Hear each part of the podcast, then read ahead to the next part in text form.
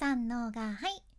幸あれ子です。今日は日本語の雑学も入れつつ違う名前をつけると人生が楽しくなるというそんなお話をいたします、まあ、ぜひ雑談のネタとしても使えそうやったらもしのもし使えそうやったら使ってやってください。まず、まあ、いきなり質問なんやけどさ今年お花見ってされましたか？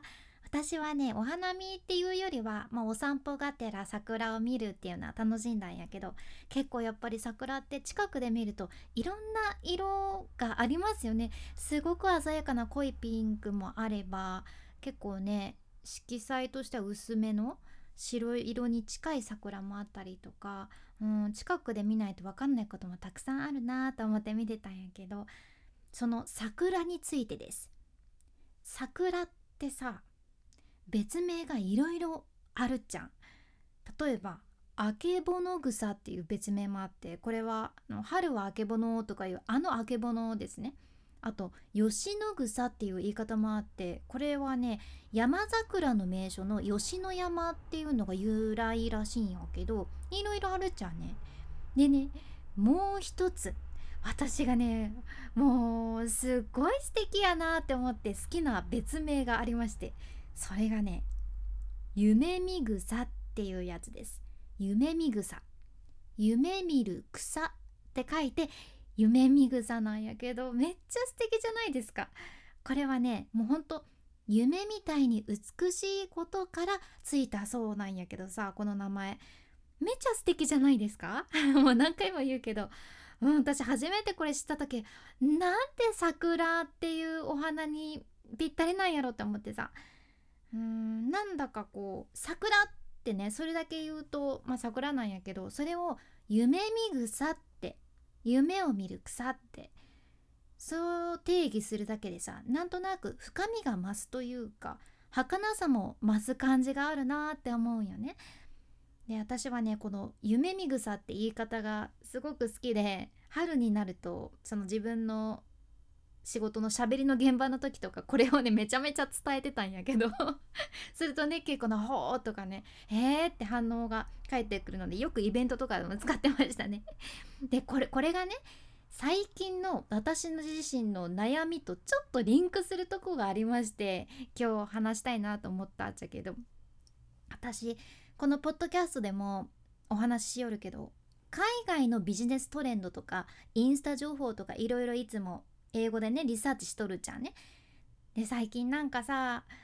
リスナーさんにもっともっといい情報を届けられるようにとか思えば思うほどいやこんなんじゃいかんとかもっともっとってなったり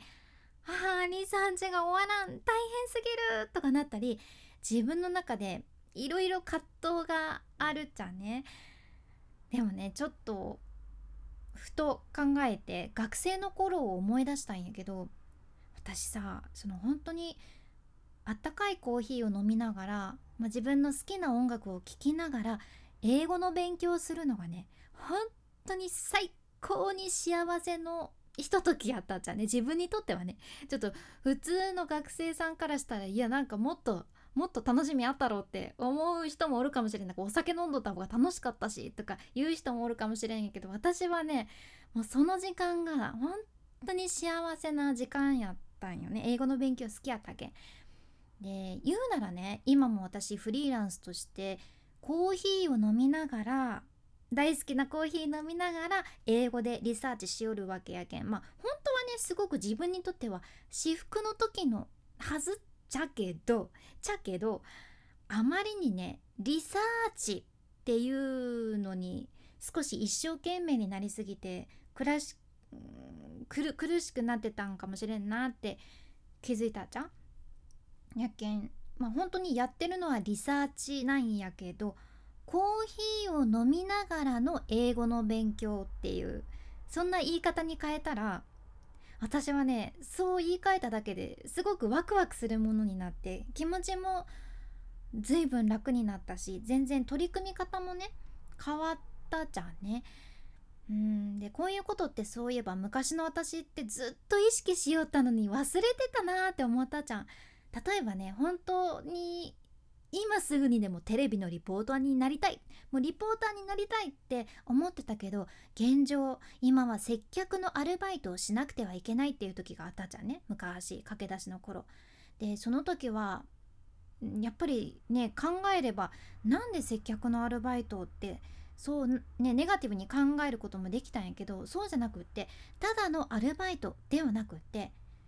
この接客のアルバイトっていうのは自分にとってのリポーターになるためのしゃべりの勉強だとかねコミュニケーション力を上げる時間だってそう思って臨んでたらすごくね楽しい時間になったし深夜の工場でね冷凍されたお肉をとにかく畳み続けるっていうめちゃめちゃシュールなバイトをしてた時もあったけどその時はきっとこの時間が今はこれをやってるけど未来の自分にとっての話のネタになるだって絶対なるっていう風に定義してたわけですよ。そうしたらワクワクな時間やね。うん。って思いながらやってたら実際そうなったしうんこれって日常でも使えるなって思ってます。うん、で日常に落とし込んだら例えばさ面倒やなって思う毎日の自炊とかねご飯作るの大変やなって思う人も多いと思うけどこれもただの自炊ではなくって自分磨きの一つ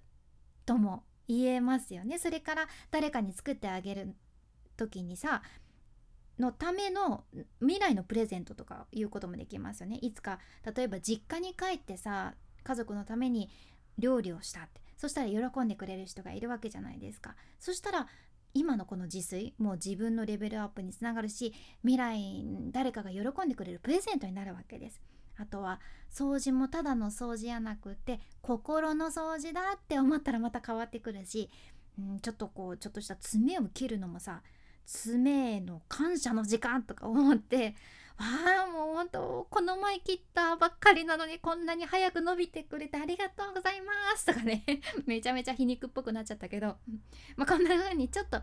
今の定義を変えてみるっていうのは自分の気持ちを楽にしてくれる一つの方法かなって私は感じたので今日シェアさせていただきました、まちょっとでも、